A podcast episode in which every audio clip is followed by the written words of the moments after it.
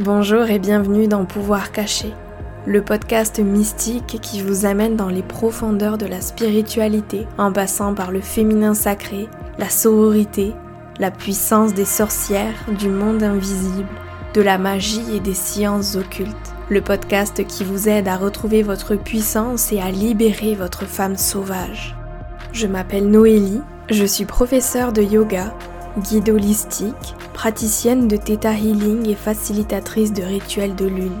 J'accompagne les femmes grâce à l'astrologie, au tarot, au féminin sacré et à la puissance du monde invisible afin de les guider sur le chemin de la femme puissante. Alors installez-vous confortablement et je vous souhaite une très belle écoute. Aujourd'hui, j'ai le plaisir de vous partager cette discussion des plus utiles au sujet de la fertilité au naturel avec Anna Livage.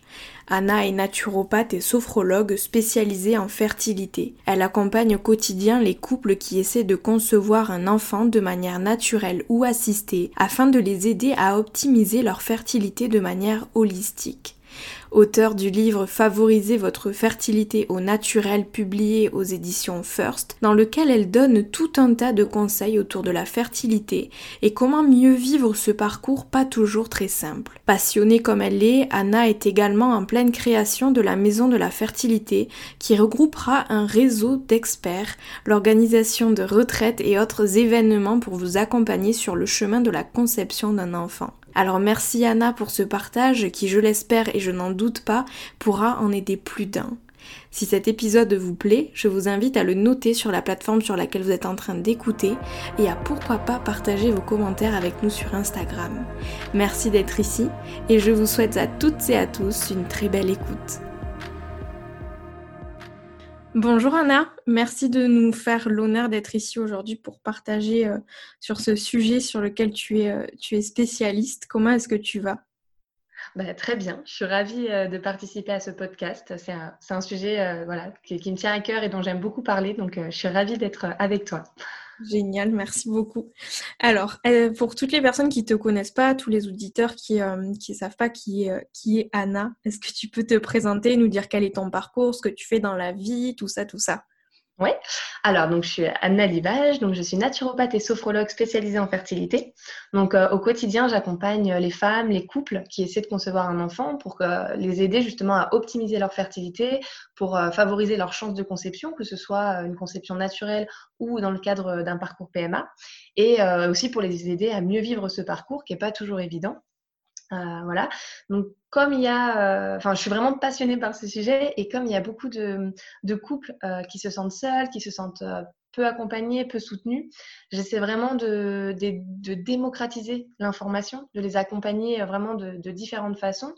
Et, dans ce sens-là, j'ai créé, créé plusieurs choses. Donc, le sommet de la fertilité, qui était un sommet réunissant plusieurs experts sur ce sujet. J'ai écrit un livre aussi, Favoriser votre fertilité au naturel donc dans lequel euh, je donne vraiment tout un tas de conseils bah, voilà, pour optimiser la, fertilité et mieux vivre le parcours. Euh, et puis là, je suis toujours dans, le même ordre d'idées. Je suis en train de fonder la Maison de la fertilité euh, qui va proposer de nombreux outils, de nombreux services dédiés vraiment à la fertilité. Donc il y aura une plateforme en ligne, un réseau d'experts, l'organisation de retraites, voilà. Et évidemment, je fais des consultations au cabinet, à La Rochelle et à distance. Euh, des programmes en ligne, des conférences, des ateliers, euh, toujours euh, dédiés à la fertilité. Plein de choses, trop, trop, trop bien. Merci beaucoup. Alors, on va rentrer directement dans, le vif du sujet et ce pourquoi tu es là. Donc, c'est pour discuter de la fertilité au naturel, justement.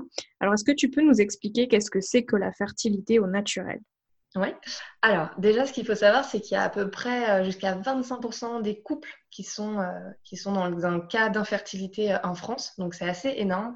Et en fait, ce qu'on entend par fertilité naturelle, c'est le fait en fait que l'impact du mode de vie, de l'alimentation, etc., et, enfin, soit vraiment incriminé dans les problèmes d'infertilité, c'est vraiment là-dessus qu'on va agir. On va vraiment prendre en compte tous les facteurs dans notre hygiène de vie, dans notre alimentation, dans notre mode de vie, etc., pour essayer de trouver quels sont les facteurs négatifs, quels sont les facteurs positifs pour la fertilité. En fait, la fertilité naturelle, ça va vraiment être euh, l'ensemble des, choses qu'on va pouvoir mettre en place, des choses naturelles. Donc, il n'est pas question de, compléments alimentaires euh, à outrance ou voilà, de choses synthétiques. On va vraiment essayer d'agir de façon naturelle pour euh, optimiser donc la fertilité, mais en, comment dire, en rétablissant euh, l'équilibre au sein de l'organisme. Parce que un organisme qui fonctionne de façon optimale, il va de toute façon, euh, voilà, avoir des, des, organes qui fonctionnent mieux, dont les organes reproducteurs. Donc la fertilité, la fertilité au naturel, c'est à la fois des outils naturels, mais aussi pour un fonctionnement naturel du corps. Il n'est pas question de comment dire, de stimuler, euh, par exemple, les organes reproducteurs en laissant de côté tout le reste. Le but, c'est vraiment d'harmoniser le tout, de, rééquilibrer l'organisme dans son ensemble. C'est pour ça qu'on parle vraiment de, naturel. C'est une vision assez holistique de la chose, finalement. Oui, complètement. Ok. Du coup, euh, pour, euh, pour optimiser sa fertilité naturellement, tu en parles dans ton livre, tu as, écrit tout un chapitre à ce sujet-là. Tu dis qu'il faut déjà comprendre son corps. Alors, comment est-ce qu'on se reconnecte concrètement à son corps? Comment est-ce qu'on apprend à le comprendre finalement? Alors, c'est vrai que j'en parle beaucoup parce que c'est quelque chose qui me tient à cœur. Euh, souvent, je, vois en consultation, les couples euh, essaient de faire tout un tas de choses, de prendre des compléments, mais ils passent à côté de, quelque chose d'essentiel, c'est vraiment la connaissance de son corps. Euh, je, vais, je vais rapidement parler des, bases pour, pour voilà, pour un petit peu schématiser ce que je dis, mais une femme, elle est, elle est finalement fertile que cinq jours dans son cycle. Donc, on a, on a vraiment cette idée, en plus, on a, on a un peu cette idée faussée du cycle de 28 jours avec l'ovulation le 14e jour, alors que c'est totalement faux, c'est vraiment, euh, ça dépend vraiment de chaque femme. Mm. Et, euh, et le fait que la femme ovule, soit fertile que 5 jours, ça, on n'en a pas forcément connaissance. Et pourtant, quand on veut un enfant, bah, c'est primordial parce que si on passe à côté de cette fenêtre fertile, eh on ne peut pas concevoir un enfant. Donc, apprendre à connaître son corps, apprendre à, vraiment à se reconnecter, c'est pouvoir identifier cette période fertile euh, de façon naturelle, c'est-à-dire en observant les différents signes de son corps. Donc, par exemple, les changements de glaire cervicale. Donc, la glaire cervicale va devenir plus fluide, plus abondante en période fertile. Euh, la température va augmenter après l'ovulation, le col de l'utérus va changer de position, il va, il va se, un petit peu remonter, s'ouvrir, devenir mou. On peut avoir aussi toutes sortes de, comment dire, de symptômes pendant l'ovulation, des douleurs, des petits saignements, euh, des tensions mammaires. Et tout ça, c'est, il faut vraiment se reconnecter à son corps pour, pour observer tout ça, parce que souvent, euh, on est pris voilà, par le rythme de notre vie, le rythme quotidien, le stress, et puis on prête même plus attention à tout ça. Mm. Et du coup, on, passe à côté de choses euh, hyper importantes. Le, le, corps, pardon, dis-moi. Vas-y. Le corps, il a, il a, vraiment plein de choses à nous dire, à nous signaler, mais euh, encore faut-il l'écouter. Par exemple, euh, donc là, pour rester vraiment dans, le cadre du cycle, euh, quand la deuxième phase du cycle, donc la phase lutéale, elle est un petit peu trop courte, ça peut être dû à un déficit en progestérone. Donc ça, c'est hyper intéressant de le voir. pareil, l'absence de libido, ça peut être dû à de la fatigue, à du stress, à des carences. Donc, ça servira à rien de venir apporter, par exemple, une plante pour la libido. Donc, en, écoutant son corps, on va vraiment euh, réussir, euh, en partie en tout cas, à, trouver vraiment les causes des problématiques et pouvoir agir de façon euh, plus efficace. Mmh, ok. Et du coup, tu, disais comment, comment se reconnecter à son corps. Ouais. Plusieurs choses. Enfin, déjà, vraiment prendre conscience c'est vraiment important d'être à l'écoute et, essayer de, bah, de faire ce travail-là d'observation, etc., notamment de la glaire cervicale, de la température, enfin voilà, faire ce travail-là. Mais aussi, on peut, euh, pour se reconnecter à ces sensations, on peut euh, faire des exercices de sophrologie, on peut pratiquer euh, des automassages pour vraiment reprendre contact en fait avec son corps, son corps lui-même, quoi. Ok. C'est des très bons conseils, je trouve, que tu donnes. Et tu vois, tu parles de, d'observer, d'être capable de reconnaître à quel moment est-ce qu'on ovule et tout ça. Et je trouve, tu vois, que, enfin, je sais pas si les personnes qui nous écouteront euh, prennent la pilule contraceptive, mais euh, personnellement, j'ai été des années sous pilule contraceptive et, euh, et je j'avais aucune idée, en fait, de. J'étais complètement déconnectée de mon cycle aussi, tu vois, et le fait d'avoir arrêté tout ça, tu te rends compte qu'il y a des sensations et, comme tu dis, des des choses qui se passent à l'ovulation que tu remarques dans ton corps, dans peut-être mal au ventre ou alors certaines émotions qui remontent toujours à la même période de, ton cycle. Et, euh, et, je trouve, enfin moi personnellement, tu vois, euh, le fait d'avoir arrêté la pilule contraceptive et d'être passé à la, à la symptothermie, euh, ça m'a vraiment permis de, de, de, comprendre mon corps, de comprendre ma cyclicité, de me reconnecter à tout ça et de faire attention à quand est-ce que certaines choses vont se passer au cours du cycle. Et, et pour moi, ça a été vraiment comme ça que, que ça m'a permis d'ouvrir les portes à l'écoute de mon corps finalement. Ouais. Mais c'est exactement ça, parce que déjà, voilà, encore faut-il avoir un, fonctionnement naturel, donc bien sûr, ouais pilule, mais aussi être à l'écoute de tous ces petits symptômes-là, parce que c'est vrai que si on n'y prête pas attention, ils peuvent passer inaperçus, mais c'est vraiment intéressant. Et euh, il y a plein de choses qui peuvent, euh, en matière de fertilité, de santé ou même de bien-être, euh, qui peuvent être liées à nos cycles et, comme tu le disais, nos émotions, etc. Et bah, dans un parcours d'essai bébé ou de PMA, ça peut être super intéressant parce que il y a des périodes où peut-être on, on va plus y croire, on, aura, on sera découragé et, et bah, de prendre conscience que ça aussi, ça peut être lié à nos cycles. On peut, bah, ça peut être plus facile, se dire bah oui, c'est normal que je ressente là plus de, de mm. pessimisme parce que c'est euh, c'est la période du cycle qui veut ça. Et, et, par exemple, même pour la libido, euh, la libido, en général, ben, le cycle est fait de telle façon qu'on a plus de libido en période euh, d'ovulation. Et, et, ça, si on est focalisé sur notre travail, on est stressé, on est fatigué, on n'entendra plus tout ça. Mm. Et c'est, ça permet aussi de relativiser au final, quoi. Ouais. C'est important. Alors aujourd'hui, on, entend beaucoup parler aussi des, perturbateurs endocriniens euh, qui peuvent justement perturber une ou plusieurs fonctions du système endocrinien et ainsi provoquer des problèmes de santé et avoir euh, des effets très néfastes, notamment sur le système reproductif. Alors dans une époque là où euh, ils sont un petit peu partout, ces perturbateurs endocriniens, comment est-ce qu'on fait pour les éviter, entre guillemets, et pour éviter qu'ils ne viennent nous poser problème dans notre fertilité? Alors, donc du coup, je vais, je vais te donner plusieurs petites techniques, mais c'est vrai que en fait, on parle même de substances reproductives reprotoxiques, pardon, substances reprotoxiques, parce que vraiment, c'est euh, l'ensemble des toxiques qui sont présents dans l'environnement qui vont venir altérer notre fertilité. Donc, la fertilité, qu'elle soit euh, féminine ou masculine, hein, ça, ça, concerne tout le monde. Et donc, du coup, comme tu disais, cette, ces substances, elles sont partout. En fait, on, on subit une exposition infime, mais continuelle. Donc, euh, parce qu'ils sont vraiment omniprésents, tous ces mmh. perturbateurs.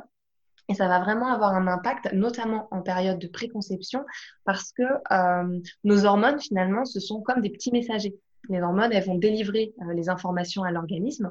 Et ces perturbateurs endocriniens, ce qu'ils vont faire, c'est qu'ils vont imiter euh, ces petits messagers, ou alors ils vont transmettre un mauvais message, ou ils vont le transmettre euh, à la, au mauvais endroit. Et donc, du coup, ça va complètement bouleverser l'organisme, et donc notamment le système hormonal.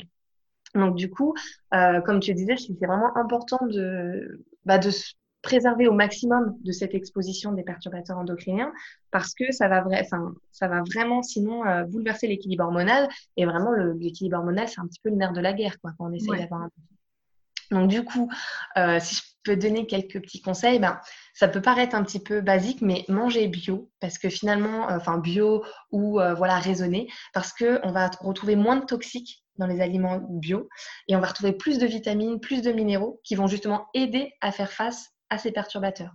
Donc, du coup, c'est un petit peu euh, double, euh, double bénéfice. Euh, ce qui peut être intéressant aussi, c'est de consommer des antioxydants. Donc, les antioxydants, on va les retrouver dans les noix du Brésil, les fruits colorés, les légumes colorés, certaines épices comme la cannelle, le curcuma, les herbes aromatiques. Donc, voilà, il y a des, des aliments comme ça qui vont être assez intéressants. Euh, on, peut aussi faire attention aux emballages, les emballages plastiques, parce que malheureusement, ils contiennent ce genre de, perturbateurs, et euh, notamment les emballages dans lesquels on, fait cuire les aliments, parce que du coup, à la cuisson, euh, ces perturbateurs vont être relargués dans les aliments, donc ça, mmh. c'est d'autant plus problématique. Euh, après, ce qu'il faut savoir, c'est que ces perturbateurs, on les trouve pas forcément que dans l'assiette, parce que là, j'ai beaucoup parlé de l'alimentation, mais euh, euh, on les retrouve aussi dans les cosmétiques. Donc, il faut faire attention aux cosmétiques qu'on utilise, donc il faut les, favoriser bio également. on peut retrouver aussi des, applications comme Yuka ou l'application Quel Cosmétique qui permettent de, un petit peu d'analyser les compositions. Donc, ça peut être déjà un premier pas pour trouver des, des, choses un peu plus saines. c'est la même chose pour les produits ménagers. les produits ménagers, bon, alors voilà, on sait qu'en général, c'est assez agressif, mais finalement, on ne sait pas forcément que euh, des produits euh, naturels euh, peuvent être tout à fait aussi efficaces.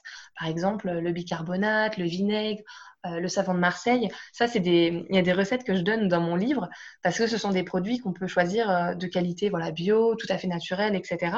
et qui vont être aussi efficaces que, que des, produits détergents hyper toxiques. Donc ça, c'est hyper, hyper important aussi. Mais bah, ce que je conseillerais, c'est déjà, voilà, dans, que ce soit dans, la cuisine, dans la buanderie, dans la salle de bain, c'est de vraiment prendre les produits que l'on a et essayer d'analyser voilà, les, composants, de voir bah, ce dont on peut se séparer, ce qu'on peut, bah, voilà, aux prochaines courses, remplacer par des produits plus sains? Mmh. Et enfin, on ne sait pas forcément aussi, c'est que euh, dans les vêtements, dans les vêtements neufs qu'on achète, il y a aussi ce genre de substance. Donc ça, c'est assez dingue et euh, ça concerne de grandes marques, euh, enfin de grandes chaînes de marques, voilà, assez connues. Donc c'est assez effrayant. donc du coup, bah, c'est comme comme pour les meubles finalement. Dans les meubles, quand on les achète neufs, il y a des voilà des perturbateurs qui vont être relargués pendant plusieurs mois, plusieurs années. Donc le conseil que je pourrais donner à ce niveau-là, c'est bah, d'acheter d'occasion. Euh, voilà, les meubles d'occasion, euh, ils auront relargué leurs leur euh, molécules toxiques bah, chez les, personnes d'avant. Hein. Et puis bah, les vêtements, voilà, bien les laver et puis si possible les acheter d'occasion. Donc ça, c'est pour, pour, limiter notre exposition. Après, je ne sais pas si tu veux qu'on en parle, mais on peut aussi nettoyer le corps pour, bah, pour se débarrasser de ceux qu'on a déjà emmagasinés. D'accord. je ne savais même pas que c'était euh, c'était possible de vraiment euh, avoir une action vraiment pour les éliminer. Je pensais que ça s'éliminait plus, tu vois, sur le long terme, en vraiment en s'éloignant de tout ça, comme tu dis. Mais je suis curieuse du coup, je t'en bah, c'est vraiment des choses toutes simples. Hein. Donc, comme tu dis déjà, euh, première action, c'est de les limiter. Parce que si on nettoie un petit peu notre corps, mais qu'on s'y expose tout autant, bon, bah, ça ne servira à rien. Mmh. Mais voilà, par exemple, le foie, c'est vraiment le foie qui va être qui va souffrir de ça, du déséquilibre hormonal, etc. Parce que c'est lui qui traite à la fois euh, les hormones, à la fois les toxiques. Donc, on va aider euh, le foie, on va essayer de le soulager. Donc, par exemple, euh, on va pouvoir mettre une petite bouillotte chaude sur son foie. Ça va aider les cellules du foie à se régénérer. On va boire beaucoup aussi parce que l'hydratation, ça va permettre d'un petit peu augmenter la circulation, de drainer un petit peu tout ça. on va avoir une alimentation riche en fibres parce que les fibres, elles vont aider à l'élimination, donc l'élimination des toxiques aussi. Mmh. Euh, il y a certaines plantes aussi qui aident à la détoxification du, système digestif. Donc, par exemple, euh, le chardon-marie, le gingembre. Donc, ça, à voir, euh, là, je donne des noms de plantes, mais c'est à voir vraiment avec un professionnel. Hein. Il y a l'exercice physique aussi, tout bêtement. voilà, l'exercice physique qui va, qui va permettre au corps de comment dire, elle va permettre d'augmenter la circulation sanguine, l'élimination, etc. Donc, ça va permettre l'élimination davantage de toxiques voilà, plusieurs petites choses comme ça qui peuvent permettre de, nettoyer un petit peu le corps. Mmh, c'est bon à savoir. Merci beaucoup pour ces petits conseils. Euh, aujourd'hui, euh, nombreuses sont les femmes euh, qui, ont du mal à tomber enceinte et c'est pour ça que, que, je suppose la plupart de, de, tes patientes viennent te voir et patients aussi. et nombreuses sont les femmes du coup de nos jours qui ont recours à la PMA je voulais te demander comment est-ce qu'on fait pour vivre au mieux justement cette épreuve, euh, tant physiquement que mentalement. Oui, alors c'est vrai que la PMA, c'est vraiment une épreuve euh, autant euh, mentale que physique. voilà, le corps, il va devoir faire face à des traitements hormonaux, des interventions, des tensions, de la fatigue, etc., beaucoup d'émotions. Donc, on va vraiment essayer d'agir tant physiquement que psychologiquement. Donc, pour tout ce qui est l'aspect physique, on va vraiment essayer de, de, mieux préparer le corps à la PMA et de favoriser l'anidation. Parce que du coup, quand on fait une, PMA, euh, ce qui compte, c'est la qualité des ovocytes dans un premier temps, enfin des gamètes, donc ovocytes, spermatozoïdes, mais aussi l'anidation. Parce qu'une fois qu'on a transféré un embryon, il bah, faut que, faut que l'anidation soit optimale. Donc, ce qu'on va pouvoir faire, c'est déjà permettre au corps de se revitaliser, de se reminéraliser euh, pour optimiser l'anidation.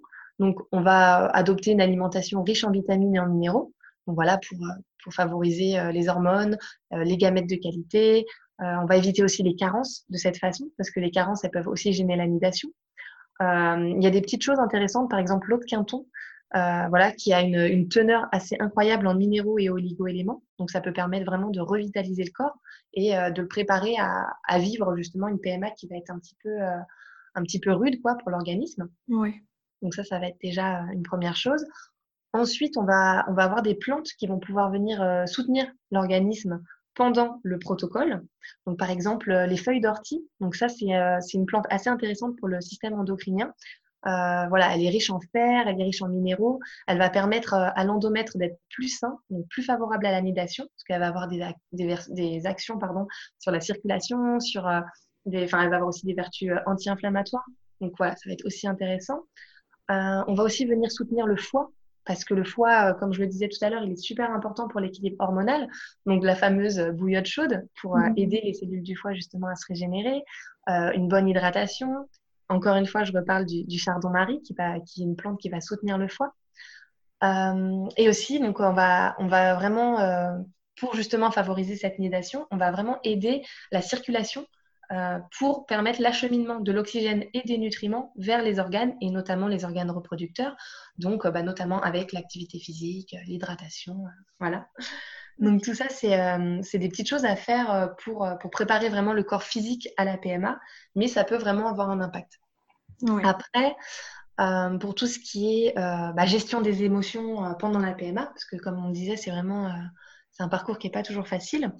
Euh, moi, j'utilise plusieurs outils. Donc, euh, bah, je suis sophrologue, donc euh, j'utilise la sophrologie. Donc, la sophrologie, c'est une, une, méthode psychocorporelle. Je ne sais pas si, si, tu connais.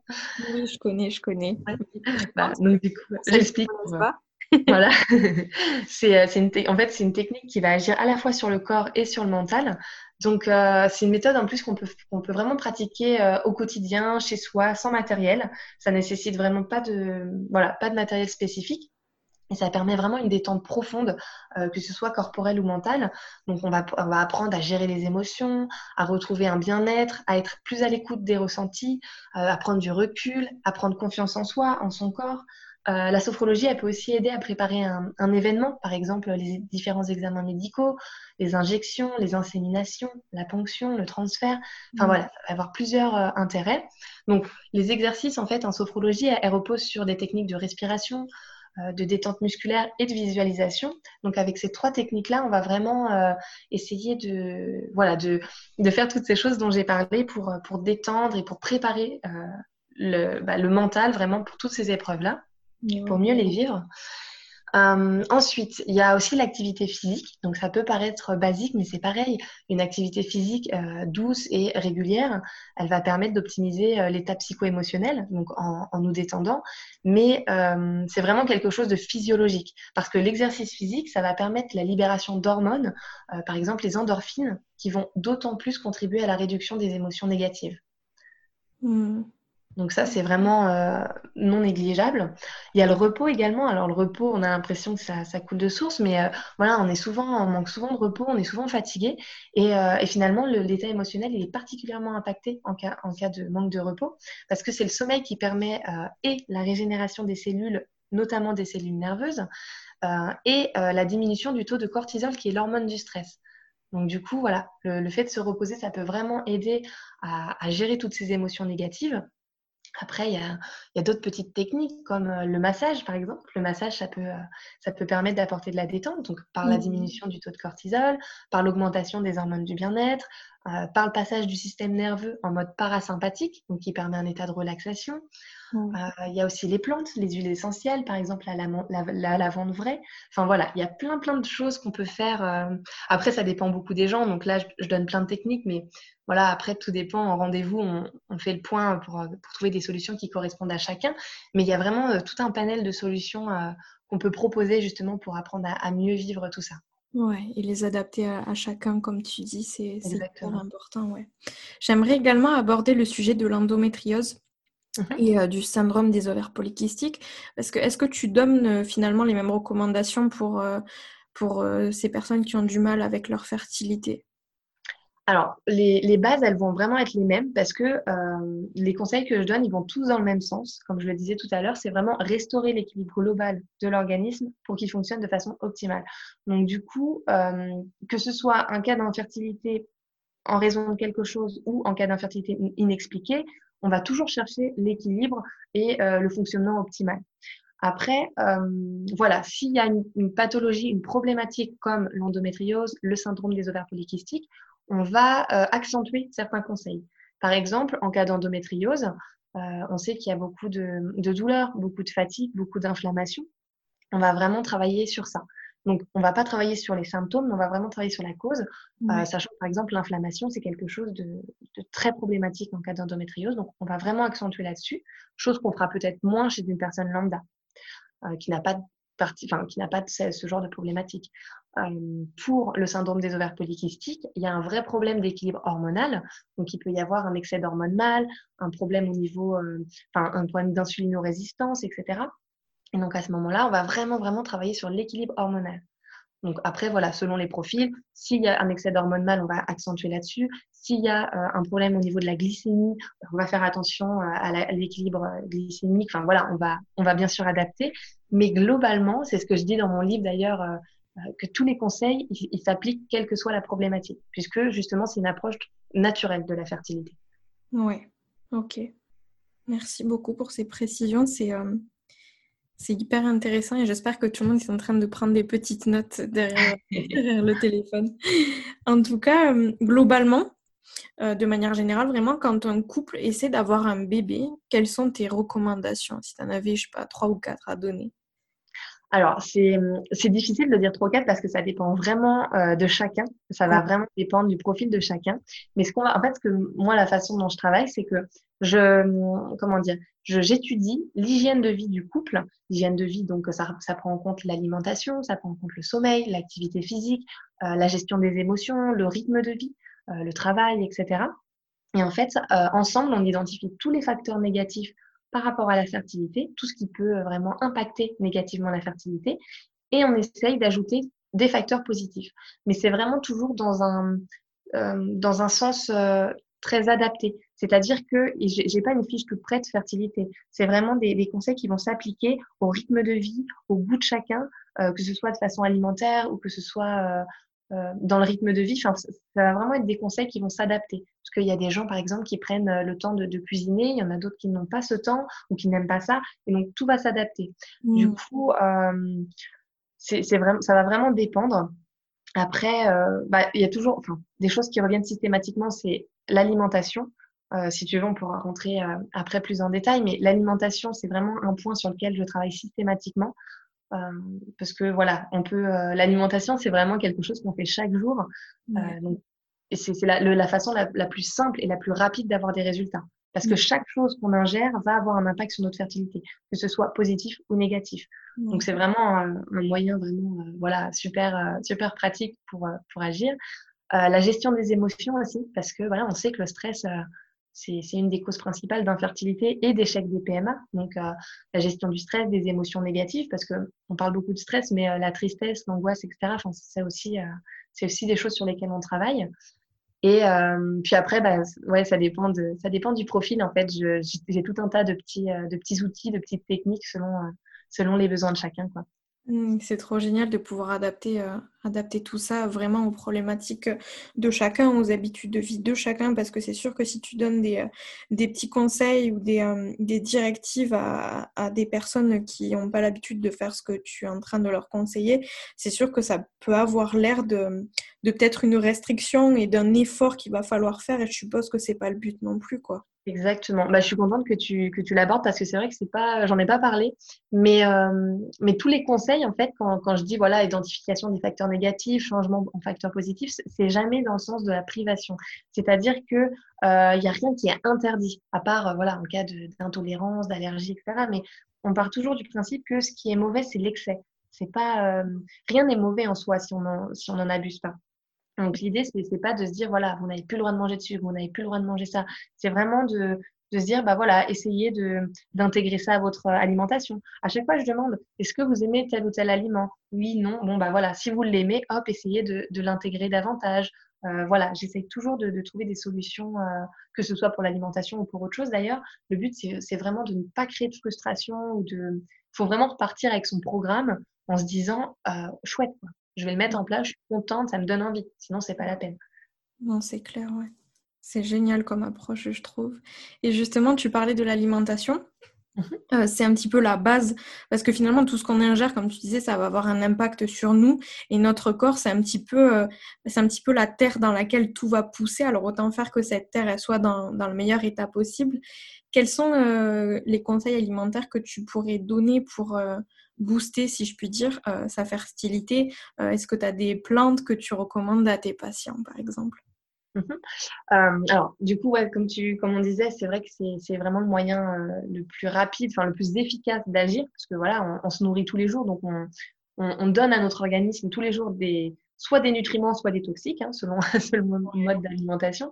Et, euh, et, ça a été prouvé, il y a eu des études sur, sur le sujet, qu'une alimentation qui est riche, en, par exemple, en légumes, en fruits, en céréales complètes, en poissons, etc., et pauvre en viande, euh, ça peut aller jusqu'à 60% de chances supplémentaires de tomber enceinte. Donc, c'est mmh. vraiment, euh, c'est vraiment énorme.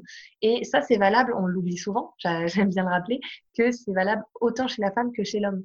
Parce que, euh, comme tu disais, voilà, le, le corps, c'est vraiment le terreau dans lequel l'embryon va, va, se développer, etc. Mais à la base, un bébé, c'est un spermatozoïde, un ovule. Et donc, le spermatozoïde en bonne santé, il a autant d'intérêt que l'ovule. Donc, c'est hyper intéressant. Euh, et en plus, ce qu'il faut savoir, c'est une petite parenthèse, mais l'alimentation actuelle, elle est moins riche en minéraux euh, que celle des, des, générations passées. Euh, voilà, il y a eu l'agriculture intensive, l'appauvrissement des sols, etc. Et du coup, c'est important d'en avoir conscience qu'il faut d'autant plus manger, par exemple, de fruits et de légumes pour avoir des, nutriments intéressants qu'avant. Donc, il faut, faut, vraiment mettre le paquet. C'est pas en mangeant trois radis par jour qu'on a notre quota de vitamines. Quoi. Du coup, euh, avec l'alimentation, on va vraiment pouvoir améliorer donc la qualité des ovules, des spermatozoïdes.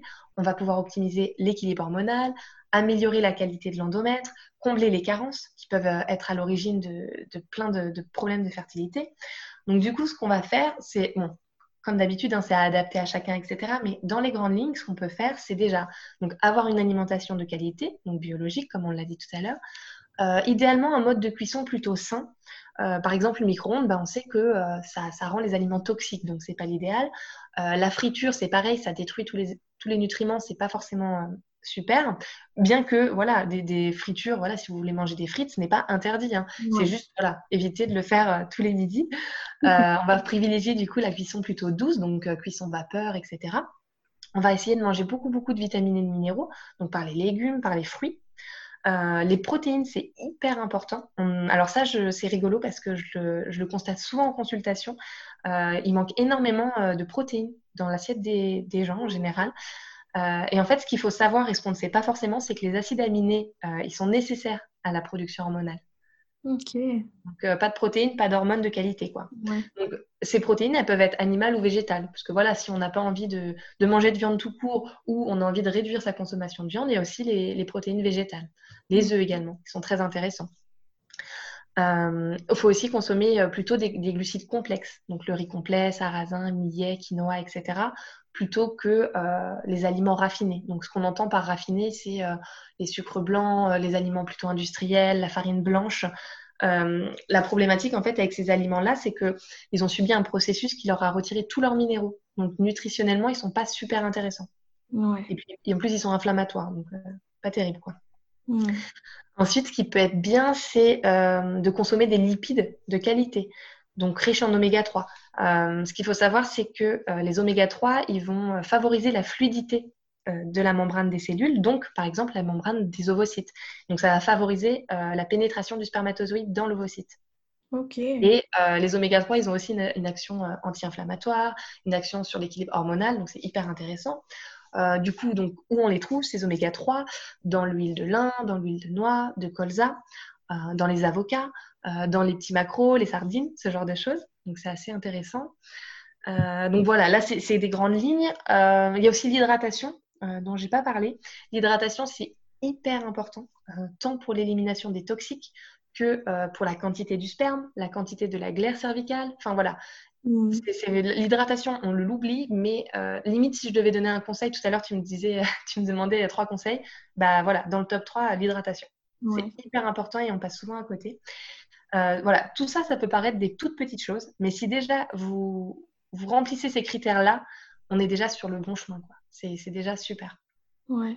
Et c'est, je trouve hyper important de, le rappeler, tu l'as fait à plusieurs reprises, c'est que c'est valable pour les femmes, mais aussi pour les hommes. C'est vrai que des fois, quand on entend parler de fertilité, euh, moi je sais que pendant de nombreuses années, euh, enfin, je pensais à la femme avant de penser à l'homme, et finalement les deux euh, sont sur, sur le, même pied d'égalité, si je puis dire. Bien sûr, surtout qu'en termes de, nombre, de, enfin, comment dire, de pourcentage d'infertilité, les hommes et les femmes sont, quasi ex aequo, quoi. Donc, il n'y a pas de raison de s'intéresser plus aux femmes. Et ça, c'est un point intéressant parce que, j'en parle souvent parce que vraiment, ça me tient à cœur. Je vois en consultation, souvent, les femmes, elles me disent que, parce que c'est souvent les femmes qui me consultent, qui, que voilà, elles ont passé par exemple 2-3 ans sous traitement hormonal pour euh, des stimulations, etc. Euh, tout ça pour qu'on se rende compte au bout de 2-3 ans que finalement c'est leur mari, euh, leur, leur, compagnon qui était, qui avait un problème de fertilité, quoi. Et on l'a jamais testé, on n'a jamais fait de spermogramme ni rien. Donc c'est pas du tout de la faute euh, de l'homme, hein, parce que c'est pas c'est pas forcément à nous de réclamer des examens. Mais voilà, il y a même au niveau médical, euh, c'est pas partout pareil, hein, bien sûr, mais il y a, y a, une prise de conscience qui commence à se faire. Mais les hommes ont souvent été euh, mis de côté, quoi. Ouais. ouais. même par rapport à la contraception finalement. Exactement, oui. Bon, merci beaucoup en tout cas Anna. On arrive euh, au bout de cette, euh, de cette entrevue. Euh, merci beaucoup pour tous ces conseils et recommandations que tu nous as partagés. Avec plaisir. Où est-ce qu'on peut te retrouver Peut-être sur les réseaux sociaux, peut-être que tu as un site, nous parler de ton livre, où est-ce qu'on peut l'acheter? Peut-être que tu peux nous dire comment on peut faire pour faire une consultation avec toi justement Ouais. Alors, du coup, je suis très présente euh, sur Instagram, donc euh, bah, anna.livage, hein, tout simplement.